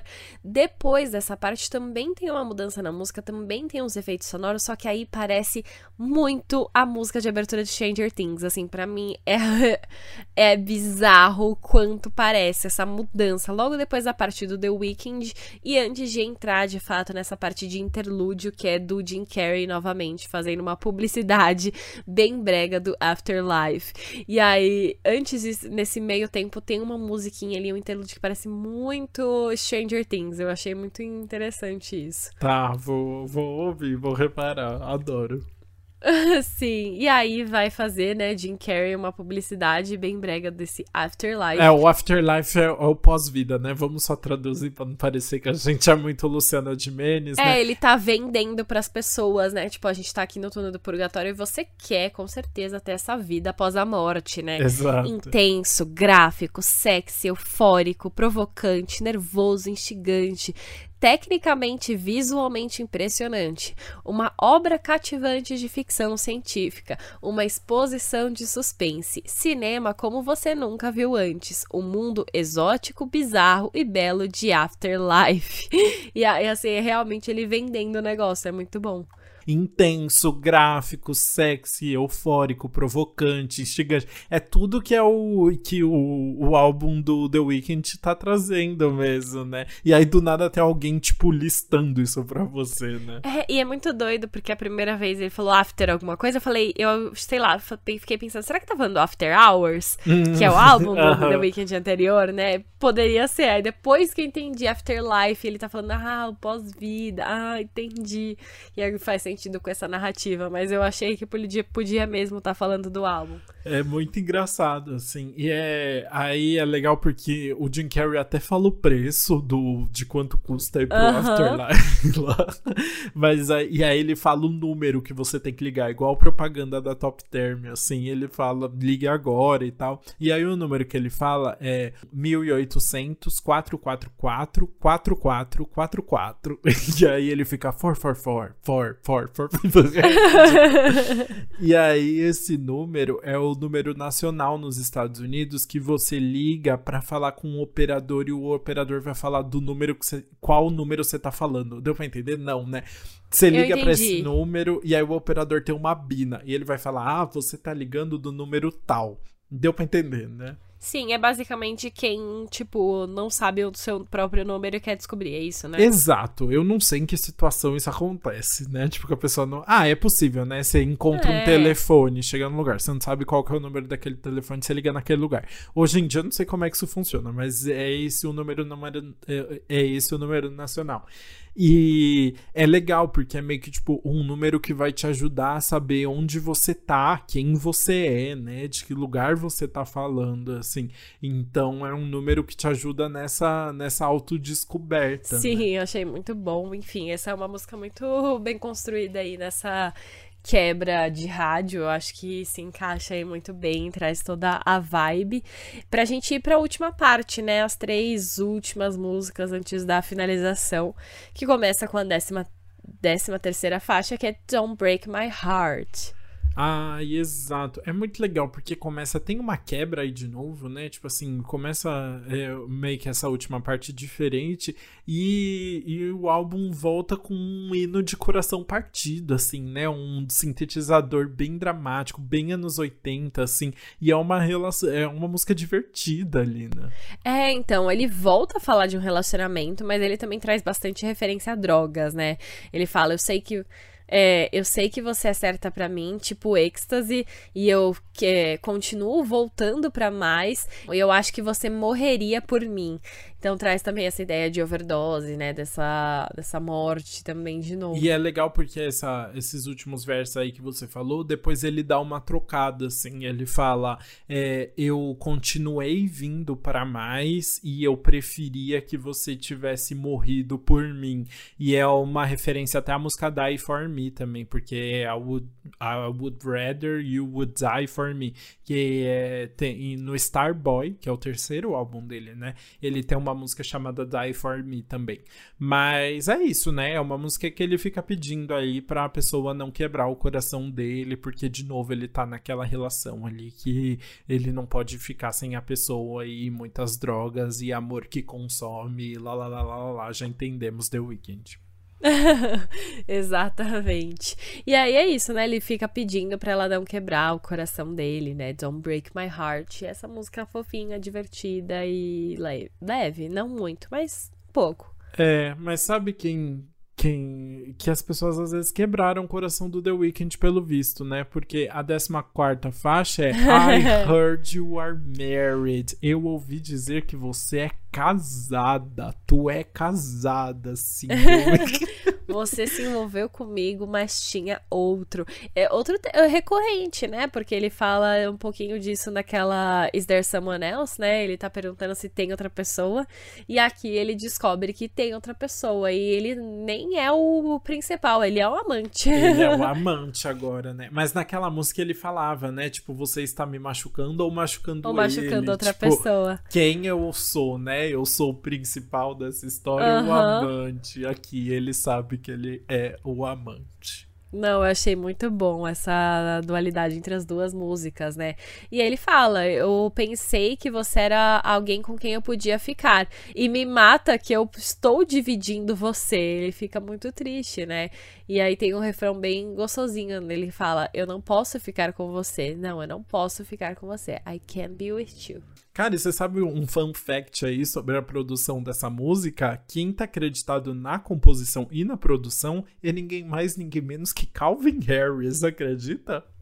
Eu fiquei muito chocada com essa info, amei também, assim, do nada, né? Do nada Gente, tem o Calvin do Harris. nada, eu não sei o que, que ele foi fazer ali. Tipo, tudo bem, tem tudo quanto é DJ do mundo, é, na, tanto na Envolvido produ- nesse álbum, né? envolvido, sim. E é legal porque ele chama muito muito muita gente europeu, a maioria europeia, porque ele tá realmente procurando tipo as grandes influências é a música eletrônica e dos anos 80 e tal europeia, então faz sentido assim. E aí no, nesse pacote veio É, o Calvin justíssimo, tá aí.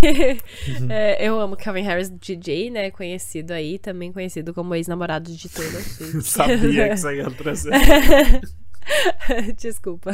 Enfim. E aí, outra pessoa bem importante envolvida nessa música é o Lil Wayne, né? Ele é um feat nessa música e ele faz um- uns versos também ali no meio, né? Falando bem chateado, porque precisa terminar com a, com a mulher, porque também ouviu que ela é casada. Enfim, acho que complementa bem a música. Mas aí, falando em chateação, né? A chateação do The Weeknd chega no ápice mesmo da 15ª faixa, que na verdade é a última música mesmo do álbum, que é Less Than Zero. E é uma música, na verdade, que tem, tipo, toda uma batidinha inocente, bem simpática, mas a letra é uma tragédia, porque é ele falando que ele só sabe ser um zero à esquerda, né? Mano, tadinho, é muito triste. Ele fala assim: Lembra quando eu era seu herói? Eu costumava usar o seu coração como um símbolo, mas eu não consegui salvar você da verdade mais sombria de todas que eu conheço, que eu sempre vou ser menos que zero. Mas um, um outro fun fact, agora no final são várias trivias, né? É. Less Than Zero é uma, na verdade, um filme. Tem um filme com esse nome, um filme americano, se chama Abaixo de Zero aqui. É um filme de 87 que conta a história de um, de um cara que tá na faculdade e aí ele volta pra casa pra rever a namorada e aí nesse quando ele volta ele encontra um antigo, tipo um antigo melhor amigo dele ali que tá tendo um problemas muito sérios com o uso de cocaína, de drogas e tal. E quem interpreta esse amigo que tá com vários problemas é ninguém mais ninguém menos que Robert Downey Jr. Então, conta a história aí da- dessa amizade dele, tipo, vendo o que ele pode fazer pra ajudar esse amigo também. Então tem tudo a ver também a questão do abuso de substância e tal, de tentar ajudar esse cara, né, que é o The Weeknd. Nossa, sim, eu achei uma referência muito boa. E eu gostei de você ter trazido uma referência cinematográfica, porque a primeira vez que eu é, vi o nome da música, Less Than Zero, e ouvi a primeira parte que ele fala Remember I Was Your Hero, a primeira coisa que eu pensei foi a música do Hércules, Zero to Hero, não ouvi. Olha, de zero que- a herói. Olha. É, em português, que ele fala isso, né? A música, tipo, o Hércules ali se transformando, e ele fala, tipo, de zero ele virou um herói. E aí aqui o The Weeknd traz o menos que zero. E aí ele fala, né? Lembre, lembra quando eu era seu herói. É tipo o pós-Hércules ali, né? Eu, já, eu fui do zero herói e agora já sou abaixo de zero. Triste, mas achei uma. Foi o que penso, passou pela minha cabeça quando eu ouvi. O Hércules que perdeu tudo, né? Está, está morando. Perdeu tudo, morando de aluguel. Muito bom. bom, Ai, e aí é nesse clima super baixo astral que o The Weeknd vai pra última faixa do álbum, que na verdade é um poema, né? Phantom Regret by Jean, que é tipo o arrependimento fantasma por Jean, né? Que na verdade, Jean ficou parecendo pudim, né? Por Jean. é, é um poema que é recitado pelo Jim Carrey, o nosso apresentador da rádio, né? E que o Jim Carrey, inclusive, ajudou a escrever esse poema. É bem longo, né? É um poema bem longo, mas que é muito, muito bonito. É um poema com rimas mesmo, tem toda uma estrutura de Sim, poema. É muito legal ouvir, na verdade. Nossa, é maravilhoso. E é tipo, o The Weeknd fica fazendo fazendo uns no fundo, assim, tipo, junto com a música. Então fica bem dramático, né? E, e é bem bonito. Tem, tem o, o, poema vai crescendo, assim, né? Mas basicamente ele começa meio que, tipo, com esse apresentador finalmente colocando as cartas da mesa, né? Ele fala, tipo, agora que o seu, todos os seus planos futuros foram adiados e é hora de olhar para trás, para as coisas que você pensava que tinha, você lembra delas bem. E aí é tipo. Oh, então do you remember ele... all too well? não é assim. não vem, não. É Do You Remember Dan Well. Não vem botar uma Taylor Swift não. Aí do nada sei de sim. Mas o. Então é ele falando, né? Você lembra bem disso tudo? Como que é isso, né? E aí ele começa a, a puxar várias coisas, né? Você lembra de tal coisa da escola, você lembra de não sei o que lá. Então, de vez vem a tomada dessa questão da memória, né? Que o The Weeknd vai invocando e do passado, de fato, né? Do que que você lembra no seu final da vida? O que que é que te representa nisso tudo, né? Que história que você conta sobre o seu passado? Sim. E a letra continua muito boa, né? Porque ele vai citando também alguns cantores. Por exemplo, ele fala: é, quando a Purple Rain cair, né? Quando a chuva roxa cair, nós vamos estar todos banhados em graça. E Purple Rain, música do Prince. E aí também fala: bang a gong, get it on, né? Tipo, toque um gongo e comece, que é da banda T-Rex. E aí, quando ele tá falando do céu, tem uma parte que é muito boa, né? Ele fala: quando o fim de semana é tão bom que ele toca a semana toda. Então, quando The Weeknd é tão bom e ele toca a semana toda. É um, um trocadilho aí com o nome que eu também achei muito legal. É, e é muito legal, porque é isso, né? Primeiro ele vai perguntando, você lembra disso, o que que você lembra? E ele vai perguntando, ele vai falando sobre, tipo, o que que é o céu, né? Se você chegar no céu, o que que esse céu vai ser? É o lugar que tem todas essas estrelas, é o lugar que o The Weeknd está tocando perfeitamente, né? E aí, mas aí, na verdade, no, tipo, na última parte, assim, do poema, ele traz uma mensagem muito, muito bonita, né?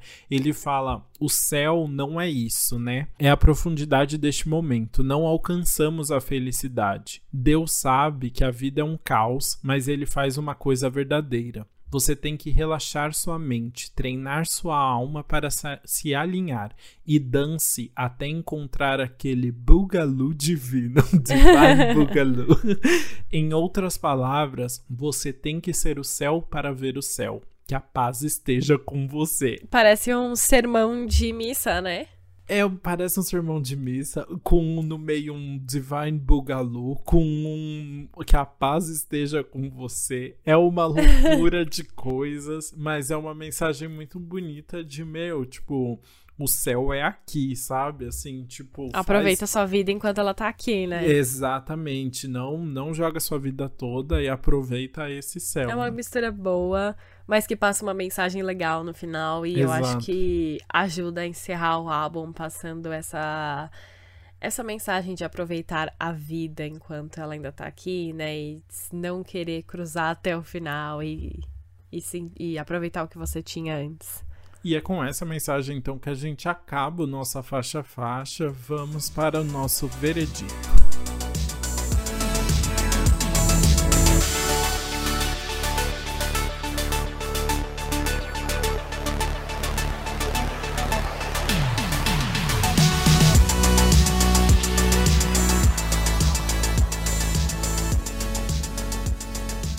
Bom, quer começar então com a música que você vai pular? Eu acho que tem, tem algumas músicas assim que eu acho que tem menos profundidade, que a produção acaba se repetindo um pouco mais. Mas acho que a que eu vou pular assim de verdade vai ser Is There Someone Else? Porque, não sei, achei uma música que só, tipo, não acrescenta muito na história e ainda fica a vozinha do The Weeknd no fundo, aguda, que não, que não foi muito legal, assim, não me chamou nada a atenção. Então é uma música que, sei lá, não, não vi tanta graça. Justo. Eu vou na parzinha dela, que a gente comentou aqui, que é Best Friends. Eu acho que. É, pensando no contexto do álbum todo, eu acho também que é uma música que talvez é, não acrescente tanto. Eu gosto da vibe que ela passa, Mas acho que tem músicas bem mais profundas no álbum que passam uma mensagem maior e que se encaixam nesse contexto de tudo que a gente tá falando do conceito e tudo mais. Então acabou que essa passa um pouco mais batido para mim. Muito bem, é, faz sentido mesmo. Quer já emendar então na música que você não vai, que você vai deixar no repeat para sempre? Sim, eu gostei muito dessa primeira parte do álbum, tá? Eu, uhum. eu na primeira vez que eu ouvi eu estranhei porque tinha umas vozes diferentes, né? O The Weeknd dava uma mudada, umas batidas, a Take My Breath que ganhou uma versão estendida que ficou gigante, essas partes maiores de instrumental, eu fiquei, ué, mas eu gostei depois, até Sacrifice, eu achei que as músicas foram muito boas ali. Mas eu vou escolher a última, eu vou escolher Less Than Zero, porque eu gostei muito, eu acho que ela é muito gostosa, eu acho que ela tem alto potencial de single, eu acho que talvez seja uma das músicas que ele escolha aí para trabalhar no futuro, eu acho que ela tem chance de viralizar, ela tem essa batida inocente e simpática que a gente definiu que eu, é, tem uma potencial para todo mundo gostar, e ela tem essa letra que também fala ali, né, sobre é uma coisa que muitas pessoas conseguem se identificar, que é você se sentir mal, você não ter confiança em si mesmo, você achar que é um zero à esquerda. E eu acho então que ele conseguiu combinar muito bem aí a letra com a batida e que eu acho que a música pode crescer muito mais se ele decidir trabalhar. Então, gostei bastante dela. Muito bem, é interessante mesmo. Com certeza, aliás, a quantidade de música que pode ser single nesse álbum, né? E ele realmente faz, né? Ele vai lançar é, clipe dessas músicas até 2025 agora. Mas eu acho que a, a, música que eu vou deixar no repeat por enquanto vai ser Gasoline, é, a segunda faixa aí, por ser realmente uma música que eu achei que tem bastante experimentação, assim, tem um bastante elemento diferente, tem a voz dele toda distorcida também, então é uma música que eu acho que ele ousa bastante e ao mesmo tempo tem uma letra, tipo, bem profunda, bem pesada, que fala muito, tipo, dá um contexto muito grande do que é o álbum também, então gosto muito disso. E que ao mesmo tempo eu não tenho medo de brincar. Tipo a ponte que eu falei que do nada tem um cortezão, assim, no meio da, da, da produção. Então acho que tem vários elementos muito legais, assim, e que representam bem esse álbum e, e essa nova etapa dele, sabe? Pós After Hours. Nossa, total. Gostei muito da sua definição e eu também gosto muito dessa música. E aí, vamos agora resumir rapidinho o que, que a gente achou desse álbum, né? Como The Weeknd veio aí trazendo novas músicas. Bora. Oh, posso começar? Porque para mim a, a, questão era mais assim, tipo, quando eu vi a, a que, que, o The Weeknd quando ele anunciou o Down FM e tal, eu tava com muito medo de que fosse tipo mais um After Hours, sabe? Que viesse a mesma coisa assim, tipo, ele de novo naquele personagem e tipo vivendo a Hollywood, porque ele já tinha começado muito isso no Starboy, ele já era o Starboy e tal, né? Então eu pensei que mais uma vez ele ia ser o Playboy, lá lá lá que tava se acabando nas coisas coisas. E não, eu acho que o The Weeknd trouxe, tipo, todo um outro universo muito completo e que, especialmente porque, assim, às vezes na letra ele tá falando sobre um relacionamento, sobre um relacionamento que ele não tá fazendo bem, ou que ele não tá curtindo, ou que, sei lá, tipo, a mulher tá casada mas ele conseguiu fazer com que mesmo músicas que tinham letras mais simples tivessem produções que conversassem com todo esse universo que ele tá criando assim. E isso eu acho genial. E além disso, ele ainda expande isso para clipe, para apresentação, para um Super Bowl. Ele tipo cria um mundo mesmo e ele se investe nisso. Isso é brilhante assim. É realmente uma dedicação muito grande e ele falou, por exemplo, que o que ele considera um álbum de sucesso hoje é se ele termina o álbum pensando que, tipo, estando muito animado para fazer o próximo, que é o que aconteceu com After Hours. E então, com certeza, e tenho certeza que Down FM vai ser mais um, um projeto de muito sucesso aí, que ele ainda vai ter frutos muito bons. Então, eu gosto muito de todo o conceito que ele traz sobre memória, sobre que começa como tipo uma viagem meio suspeita de uma de uma rádio meio maligna ali, ele tentando se libertar disso para uma mensagem final de vi, tipo dê valor à sua vida, aproveite o agora e, e banque tipo seus desejos assim. É realmente muito bonito. E acaba falando de temas tipo até mesmo tratando muito sobre uma masculinidade tóxica, né? Várias coisas assim de uma forma tão natural e verdadeira, sabe? Sem ficar caindo em clichê, assim, tipo, porque é um relato muito pessoal, né? Mesmo sendo de um personagem. Então, tudo isso para mim é, é, genial, assim. Eu realmente fiquei muito, muito feliz com esse álbum. O único ponto, assim, que eu, tipo, eu acho só o, o álbum poderia perder umas, umas duas musiquinhas ali que eu acho que tem gordurinha, sabe? Que acabam se repetindo um pouco. Mas é um projeto muito, muito legal. Arrasou, falou muito bem. É, eu concordo com tudo que você disse aí. Eu acho que realmente The Weeknd veio com um projeto redondinho aqui, né? Ele já tinha feito um, um, álbum maravilhoso com After Hours. Eu acho que ele pegou tudo que as pessoas falaram e falou: vou fazer outro projeto aqui que me dê orgulho. E realmente ele aproveitou o que deu certo no After Hours, né? Essa vibe dos anos 80, que ele trouxe muito e continua trazendo. É, chamou muitos colaboradores, mas eu acho que sa sabe escolher ali quem se encaixa. E, e montou esse álbum, e eu gosto, assim como ele se mantém muito fiel a isso que os artistas estão tentando trazer de novo, né? Vamos ouvir o álbum na ordem. O álbum é um, um trabalho que é para ser feito, para ser ouvido de forma completa. Ele não é um, ele não é um negócio, um, um projeto de singles aleatórios. É, tanto que até o single que ele tinha lançado antes, ele ainda transformou para encaixar dentro do álbum.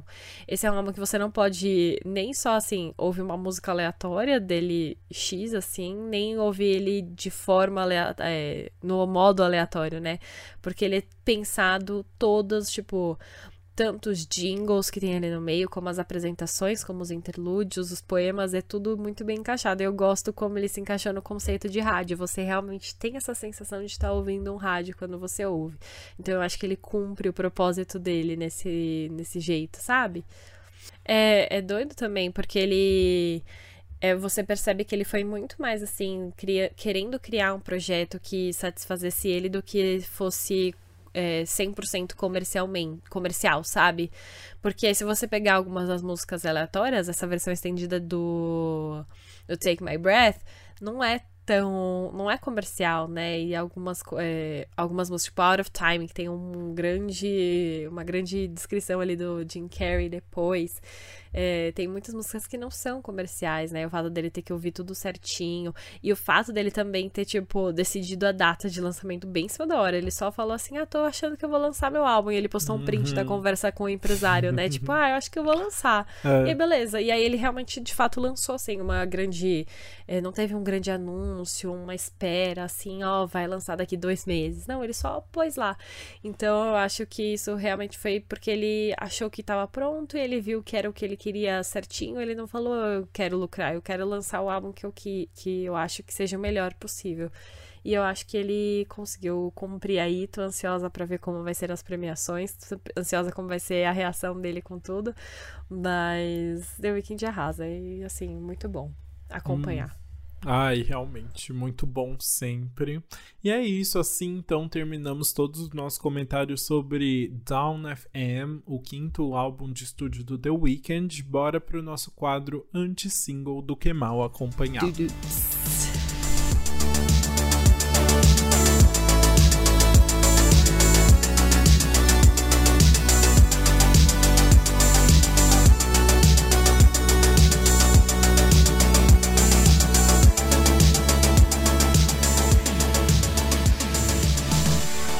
Bom, a gente vai começar aqui não falando só os da última semana, mas a gente vai fazer um resuminho do que a gente ouviu nessas últimas três semanas de folga que a gente teve aqui, basicamente, né? A gente vai trazer alguns dos singles principais que estão bombando bastante neste começo de ano.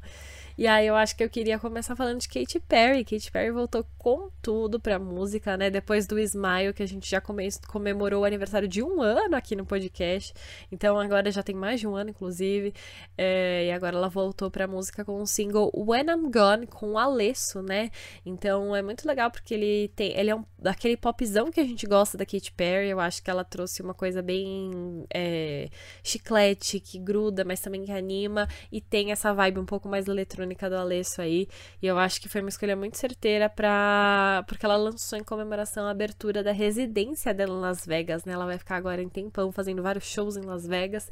E aí ela lançou essa música para comemorar. E eu acho que fez todo sentido. Ela tá super poderosa, a música é bem grandiosa, assim, né? Ela tá com cabelão preto, aquele bem de ori, das origens dela. E eu acho que tudo se encaixou e deu certo. Ah, você sabe que, tipo, eu gostei bastante, eu curti a música, eu tô ouvindo, mas ao mesmo tempo eu não consigo me conectar assim com a música. Eu sinto que a Katy Perry, tipo, é, trazendo várias referências de 2000 e sei lá, de 2012 é, mas com uma música que também parece de 2012, sabe? Com uma letra que não fala muito sobre I when I'm gone, you're gonna know I'm gone, assim, você vai sentir muito minha falta, sabe? Não consegui, assim, ter uma conexão muito grande não sei. Não, e não, tipo, mesmo o clipe, que é um clipe, tipo, que dá pra ver que foi um clipe caríssimo, com umas locações perfeitas e tal. Você fica. Ai, que história você tá contando aqui? Isso eu não sei, sabe? É, mas eu gosto ainda, sabia? Porque, tipo, eu, acho que traz a vibe que Kate Perry gosta de passar, sabe? Não tem, talvez não tenha mensagem, mas tem a vibe. É, é, tá, isso sim. E em compensação, tipo, eu fiquei assistindo assim no, no ano novo, eu fiquei viciado em ver gravações do show da turnê dela tá maravilhoso tudo. Nossa, tá incrível, assim, tipo, ela arrasou demais, ela é muito incrível, né? E, e eu fiquei com muita vontade de ir pra Las Vegas, ver o The Weeknd nas Blinding Lights e, e a Katy Perry na, na residência dela. Amo, muito bom. Bom, bora falar então do próximo lançamento nacional aqui, que é Barbie, a música da Rebeca, da MC Rebeca, com Pouca, Lesha e Dani Bond, esse quarteto aí, que lançou um funkão para falar que a Barbie tá diferente. Né? é uma música que é, é, bem legal, né? Uma música falando aí, tipo, meio que tentando desconstruir essa visão de perfeição em torno da Barbie, né? E, e aí são as quatro bonecas aí aí juntos. É, tá bem divertido o clipe delas dançando bastante, tipo, com várias elas dentro da, da casa da Barbie e cada uma tem a sua própria caixa de Barbie. Elas ficaram é, divulgando muito essa música também, então achei, tipo, tudo muito legal. Eu adoro muito a Dani Bond, então fico muito feliz de ver ela, tipo, num, num lançamento grandão desse, assim. É, e realmente tá, tá sendo bem especial, curti bastante. Sim, eu achei bem gostosinho também. É bem animado, viciante, né? Então, muito bom. E aí eu falei um pouquinho de Katy Perry, um sentimento de nostalgia, e quem traz também nostalgia é Avril Lavigne. Ela lançou o single Love It When You Hate Me com Black Bear, mostrando ela tá aí voltando mesmo, né? A Avril vai lançar o um novo álbum dela que chama Love Sucks no dia 25 de fevereiro, e é um álbum que vai ter já vários feats, tem vários feats confirmados, e aí ela decidiu já adiantar essa parceria com o Black Bear para segurar a ansiedade dos fãs. E eu achei muito gostoso, é aquela música que mistura o rockzinho clássico dela com um pouco do trap dele, assim. Eu acho que a música, a combinação deu super certo e é, é, traz de fato essa vibe nostálgica. Gente, muito legal isso, né? Tô muito curioso para ver o que será desse do pop rock, do rock feminino esse ano aí, com todos os nomes que a gente tá vendo que estão curtindo o gênero, né? Exato. Como eu tô muito na vibe Brasil, eu vou trazer mais uma música aí, mais um lançamento nacional que foi já que foi Te Vi na Rua do Silva com a Marina Senna e com o RDD, né? Pra gente já entrar bem no clima de verão, naquela vibe gostosa, com o nosso amigo Silva, né? que chamou aí Marina Senna e com a produção do RDD e ainda o, a música teve um clipe gravado em Salvador com eles tipo num dia de calor, bem de ai, num bem de roupinha levinha assim, super sexy, eu amei, dá para se apaixonar pelos três naquele clipe, é maravilhoso. E o Silva diz que a composição surgiu da vontade de reencontrar os amigos, dos flertes de verão e de dançar o som da batida que só a Bahia tem. Então realmente já veio com, com toda essa vontade de ser uma música bem sexy de verão. Aí. E é isso! Chegamos então ao fim do primeiro episódio dessa segunda temporada, que também é o nosso quadragésimo episódio. Estamos aí. Sim. Logo completamos um ano de vida nesse podcast, mas obrigada agora você começando esse novo ciclo com a gente gente. Obrigada por ter ouvido esse episódio. A gente promete que tem muitas coisas incríveis planejadas para esse ano e vai ser muito legal acompanhar tudo. Espero que vocês tenham gostado desse episódio. É isso, e aproveita então, bora levar essa discussão adiante. Se conversa com a gente nas redes sociais, a gente é antes pop do que nunca no Instagram e no TikTok e antes pop podcast no Twitter.